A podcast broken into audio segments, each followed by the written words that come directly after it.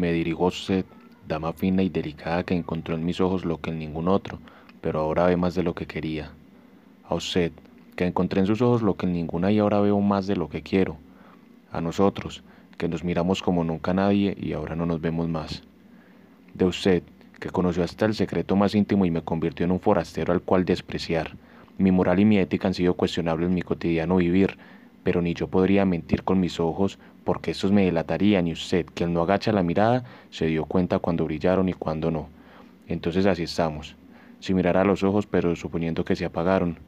Fácil habría sido alejarme de ese torbellino de emociones y sentimientos que me provocaba cuando la tenía al lado, pero yo estaba encantado con su caos y me disculpa el masoquismo, pero usted siempre supo hacerme amar hasta los días de sufrimiento.